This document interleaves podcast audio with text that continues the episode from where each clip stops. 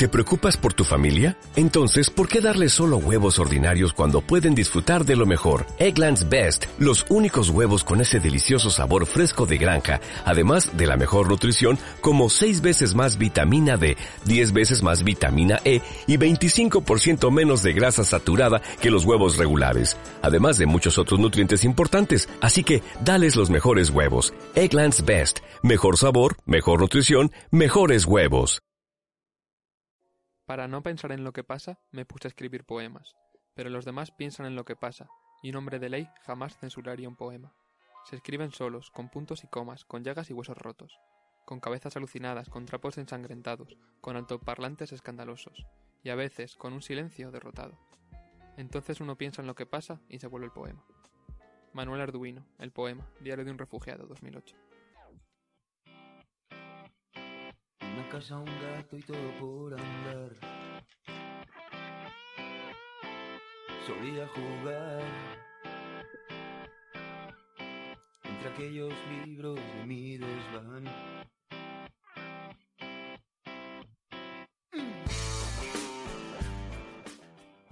Bueno, bienvenidos a todos, bienvenidos a todas a la primera edición de Peras al Olmo. Estoy muy, muy orgulloso de presentar esta primera edición y estoy yo y también me acompaña, como siempre, me va a acompañar a lo largo de esta travesía Rafael Borrego. Hola, buenas. Y para empezar hemos querido empezar fuerte, hemos traído al poeta Solo M Un placer, chicos. y a su guitarrista Gandhi. Que no habla, eh, como, como te he dicho en la previa prueba, ni, ni es su guitarrista. Pero eso ya lo comentamos en su momento en otro programa. En el, en el anterior. En, el, anterior, en el del en jueves. el jueves, Que ya, bueno, claro, esto es el estreno de la parte seria. de la parte seria. Claro, Hoy que- estamos serios. Estamos hoy estamos serios, Hoy estamos serios, muy serios. muy serios. Hoy vamos a tratar el, el hogar cárcel. Creo que, es, creo, que, creo que es un tema que no se ha tratado últimamente y, y está al orden del día en realidad. Yo traigo un texto de un libro llamado Alas, de Guadalupe Royan, 2008, y, y dice así. Durante los días que papá estuvo en casa enfermo, a veces, para entretenerme un rato, me quedaba en el salón y jugaba con mis pingüinos de plastilina. Los había modelado hacía unos años en el colegio y les tenía cariño. Era una familia de cuatro miembros. No tenía muy claro por entonces si había pingüinos y pingüinas, ni cómo distinguir los unos de las otras, así que decidí que el papá era el más alto. Luego le seguían la madre y dos pequeños, uno más bajito que el otro. Estaban colocados por orden de tamaño, de mayor a menor, delante de la enciclopedia. De vez en cuando me entretenía durante un rato colocándolos por parejas o formando un corro, o los cambiaba de orden poniendo los pequeños donde los mayores y los mayores donde los pequeños, o los recomponía si a alguno se le había caído un ala o el pico por el paso del tiempo. Aquello me mantenía distraída. Me imaginaba que mis pingüinos se llevaban bien, que nunca peleaban, que formaban una familia armónica y por eso estaban siempre tan apretujados los unos contra los otros.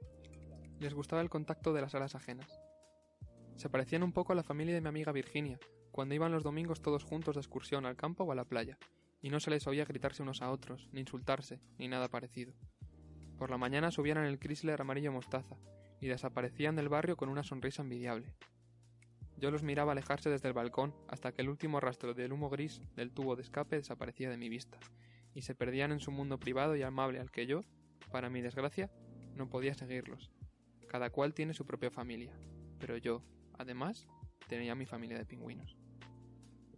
Este texto es de un libro llamado Alas, de Guadalupe, Guadalupe Royan. Fue premio joven narrativa de la UCM en 2008. Eh, Guadalupe Royan es una mujer de Alicante que nació en 1975. Es traductora, escritora y correctora. Y ahora, ahora actualmente está viviendo en Luxemburgo. Alas nos habla de Alicia y las dificultades familiares que sufrió durante su infancia hasta su primera juventud. Es una reflexión sobre el crecimiento y las dificultades para madurar y desarrollarse desde un punto de vista muy muy personal de, de la autora. Y me parece francamente precioso. O sea, la manera en la que huye, la manera en la que se evade de, del mundo que la está oprimiendo. Y, y yo creo que muchas veces todos buscamos eso, incluso cuando no somos pequeños, mm, buscar otras realidades a, la, a las que escapar. Y ahora, Rafa, creo que tú nos habías traído un poema. Eh, sí, yo traigo un poema. Eh, bueno, antes de nada, quiero explicar que he decidido que mis piezas sean eh, poema populista. Voy a traer siempre algo Poema Pues- populista. Sí, un poquito que no voy a tirar a lo conocido o a lo que quiero arengar a las masas. Yo mi objetivo es arengar a las masas. Perfecto. Así que voy a leeros un texto eh, que se llama Hogar, directamente. Nadie abandona su hogar, a menos que su hogar sea la boca de un tiburón. Solo corres hacia la frontera cuando ves que toda la ciudad también lo hace, tus vecinos corriendo más deprisa que tú, con el aliento de sangre en las gargantas, el niño con el que fuiste a la escuela, que te besó hasta el vértigo detrás de la fábrica, sostiene un arma más grande que su cuerpo.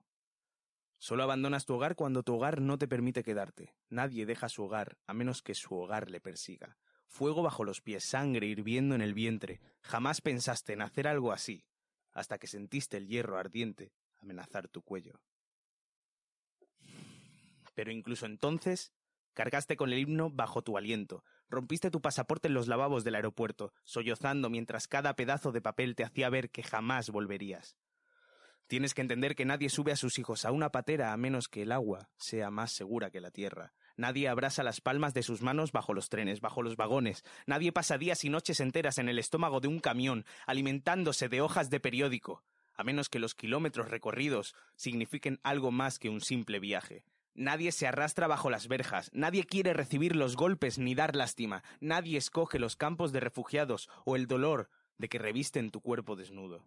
Nadie elige la prisión, pero la prisión es más segura que una ciudad en llamas, y un carcelero en la noche es preferible a un camión cargado de hombres con el aspecto de tu padre. Nadie podría soportarlo, nadie tendría las agallas, nadie tendría la piel suficientemente dura. Los váyanse a casa negros, refugiados, sucios inmigrantes, buscadores de asilo, quieren robarnos lo que es nuestro. Negros pedigüeños, huelen raro, salvajes. Destrozaron su país y ahora quieren destrozar el nuestro. ¿Cómo puedes soportar las palabras, las miradas sucias? Quizás puedas, porque estos golpes son más suaves que el dolor de un miembro arrancado.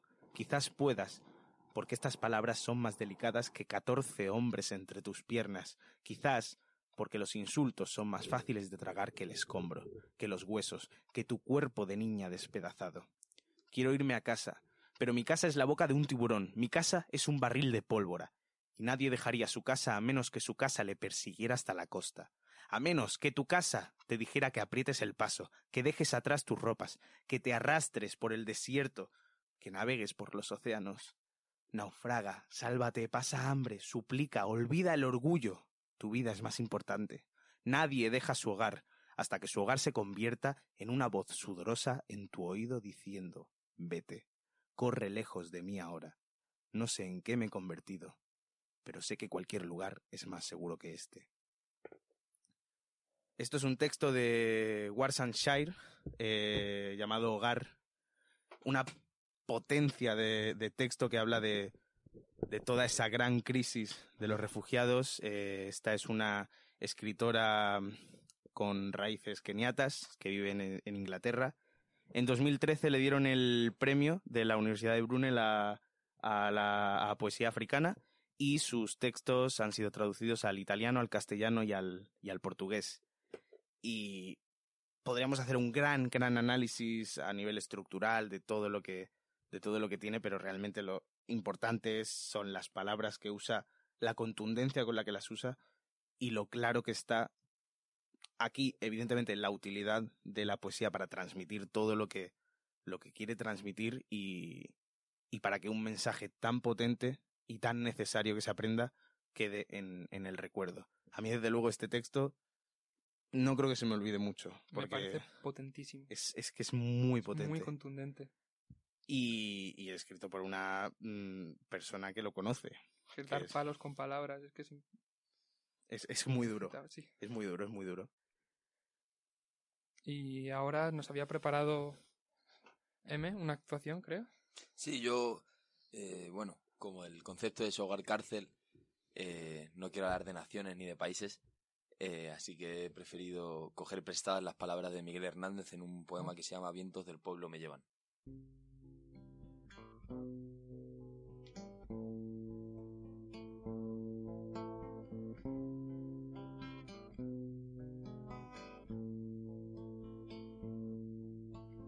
Vientos del pueblo me llevan, vientos del pueblo me arrastran, me esparcen el corazón y me aventan la garganta.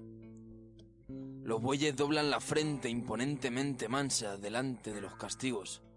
Los leones la levantan y al mismo tiempo castigan con su clamorosa zarpa. No soy de un pueblo de bueyes, que soy de un pueblo que embargan yacimientos de leones, desfiladeros de águilas y cordilleras de toros, con el orgullo en el asta. Nunca medraron los bueyes en los páramos de España. ¿Quién habló de echar un yugo sobre el cuello de esta raza? ¿Quién ha puesto al huracán? Jamás, ni yugos ni trabas, ni quien al rayo detuvo, prisionero, en una jaula. Asturianos de braveza, vascos de piedra blindada, valencianos de alegría y castellanos de alma. Labrados como la tierra y aireosos como las alas. Andaluces de relámpago, nacidos entre guitarras y forjados en los yugues. Torrenciales de las lágrimas. Extremeños de centeno, gallegos de lluvia y calma, catalanes de firmeza, aragones de casta. Murcianos de dinamita, frutalmente propagada, leoneses, navarros, dueños del hambre, el sudor y el hacha. Reyes de la minería, señores de la labranza, hombres que entre las raíces, como raíces gallardas, vais de la vida a la muerte, vais de la nada a la nada. Yugos quieren poner gentes de la hierba mala, yugos que habéis de dejar rotos sobre sus espaldas. Crepúsculos de los bueyes están desapuntando el alba.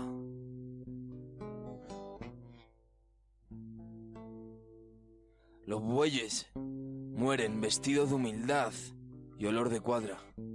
Las águilas, los leones y los toros de arrogancia y detrás de ellos el cielo ni se enturbia ni se acaba. La agonía de los bueyes tiene una pequeña cara, la del animal varón, toda la creación agranda. Si me muero, que me muera con la cabeza muy alta, muerto y veinte veces muertos, la boca entre la grama, tendré apretados los dientes y decidida la barba. Cantando espero a la muerte, que hay ruiseñores que cantan encima de los fusiles y en medio de las batallas.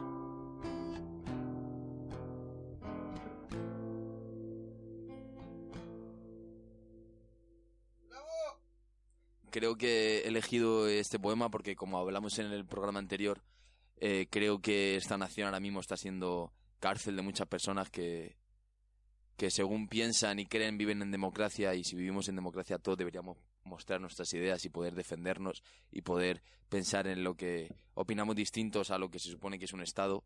Y por eso he querido leer este poema de Miguel Hernández, porque creo que reúne a todos los españoles con todos sus sentimientos, sean de donde sean, en un mismo fin que es la libertad, el amor y, y el entendimiento con el, con el de al lado. Y ahora vamos a presentar unos fragmentos en tertulia, así más picadito, más rápido, pero igualmente profundos. Y quiero empezar con un texto de Maruja Torres, que es de mis escritoras favoritas y también articulista, es magnífica. Es un fragmento de Un calor tan cercano, de 1997. Y dice así. Ojalá te hubiera ahogado al nacer, dijo mi madre, antes de clavarme el primer bofetón.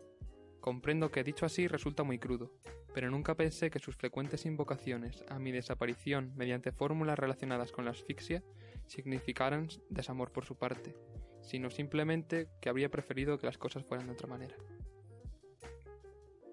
Y otro, otro fragmento también de Maruja Torres del mismo libro. Que me, mm, an- fuera de micros, te he recomendado yo un libro de Maruja Torres. Sí. Creo que es ese. ¿Es este? Creo que sí. Pero Puede no ser un calor tan cercano. Puede ser. Es que no me acuerdo.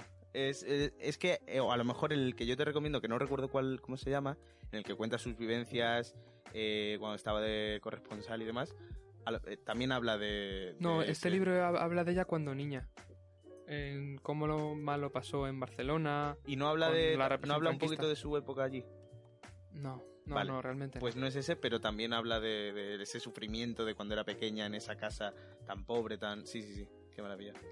Y el segundo fragmento que he seleccionado de este libro, aunque lo tengo lleno de posit, es este. Dice: La mentira que yo me contaba, y que ni siquiera Ismael se la confesé, era que en el puerto, aquellas horas dichosas en que me sentía protegida por su ausencia y la de Irene, yo buscaba entre los barcos el que más se parecía al que vi una vez partir, y lo miraba hasta convencerme de que se movía, y de que en su cubierta, agitando levemente la mano, nos hallábamos nosotros tres.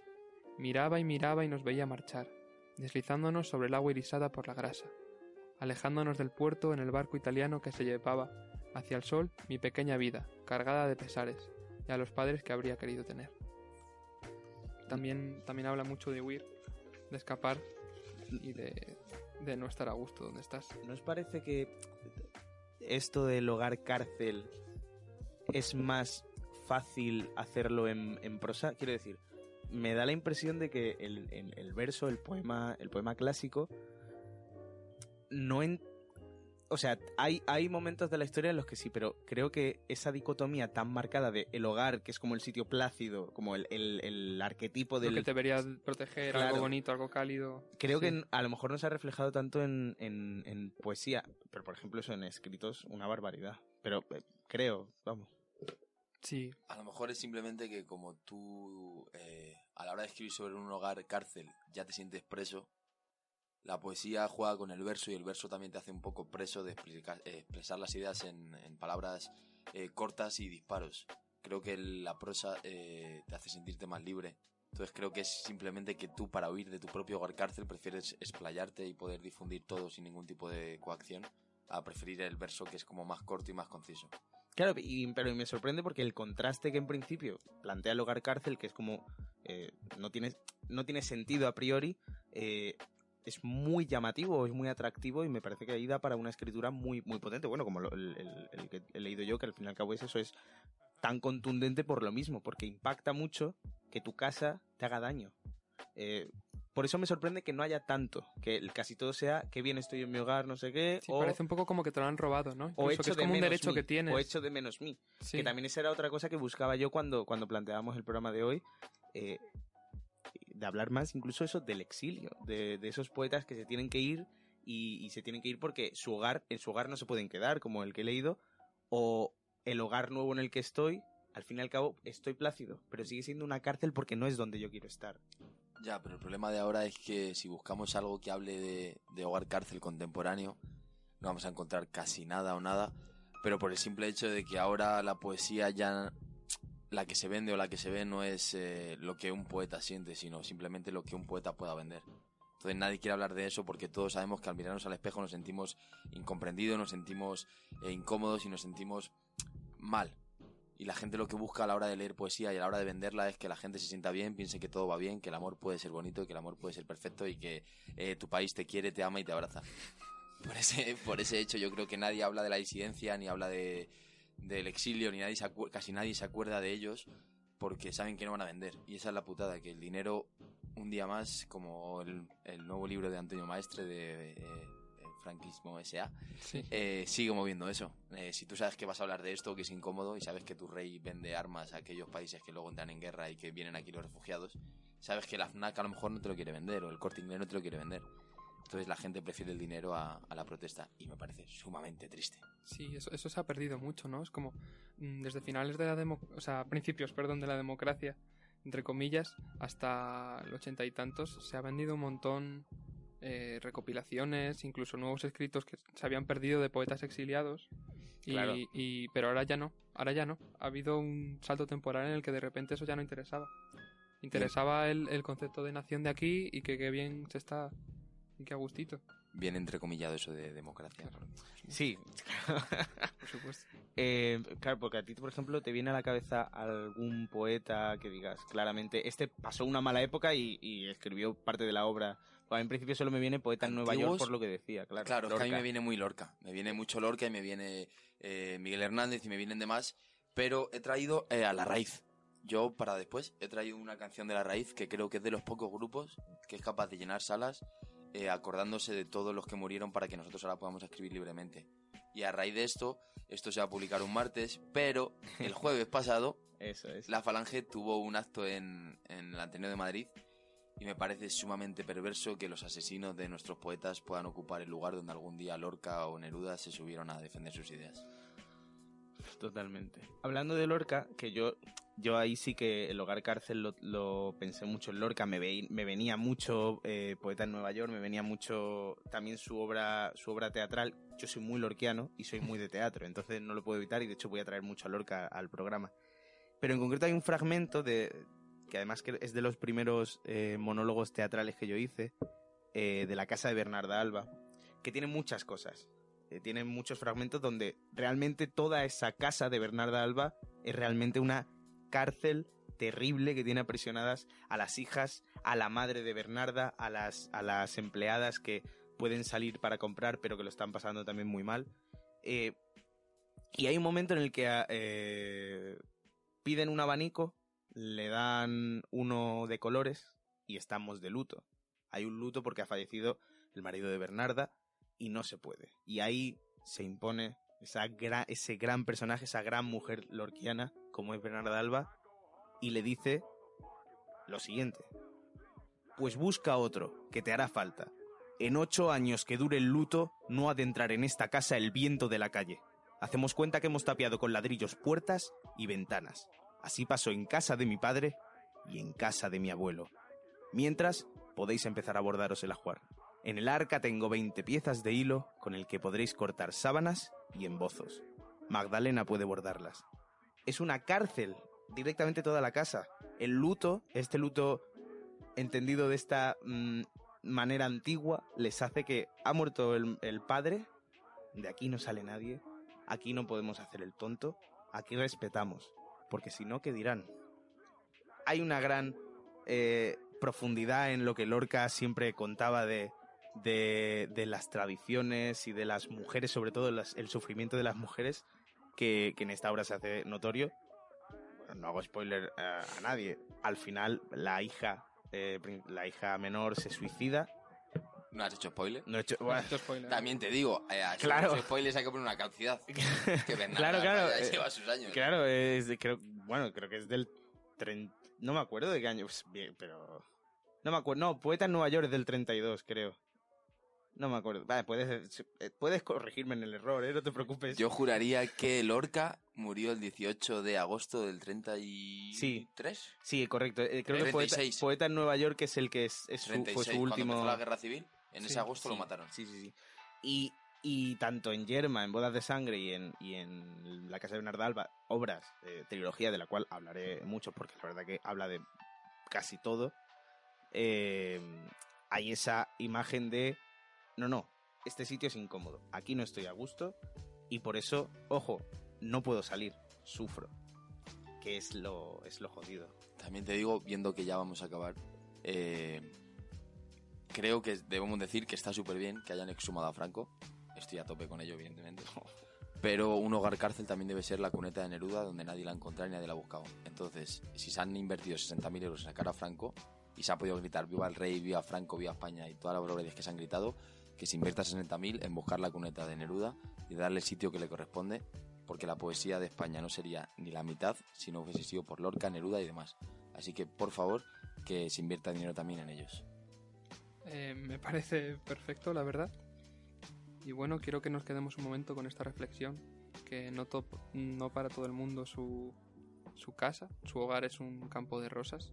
Hay veces que cuando lo que debería protegerte acaba haciendo todo lo contrario, pasa a lo extremo opuesto, te acaba haciendo sufrir. Y, y esto es el hogar cárcel. Algo que debería ser cálido, que debería ser bonito, que debería estar ahí para, para ti, para ser un sitio al que acudir siempre cuando estés mal, es el causante de tus problemas. Y creo que muchas veces, como hemos visto, eh, las propias palabras, la literatura, la poesía, la música, nos ayuda a escapar de todo esto. Y, y para ya, para, para despedirnos, hasta dentro de dos semanas, que probablemente tratemos el tema de el amor romántico, amor dependiente, con Álvaro de Frutos, un cantautor de Fuenlabrada. Quiero que nos vayamos con una canción de un grupo de punk rock español, eh, de Sacato. La canción es Cada vez, del álbum Miseria, Sangre y Plomo, de 2010. Eh, gracias, por cierto, M, por haber venido. Ha sido un placer tenerte aquí con nosotros. Hasta dentro de dos semanas.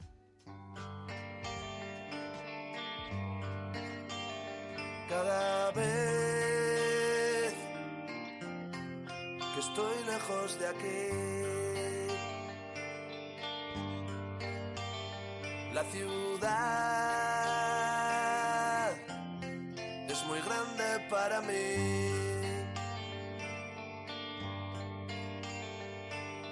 Creo ser de todo un poco, mi pistola me hace sonreír. Pegamento que mis ojos necesitan ver que todo es un sueño y no quiero morir. Y tengo que salir, salir corriendo dejar pasar el tiempo que nos queda por vivir. Y tengo que seguir buscando dentro veneno para los miedos para poder sobrevivir. Y tengo que salir muy lejos de aquí, muy, muy lejos.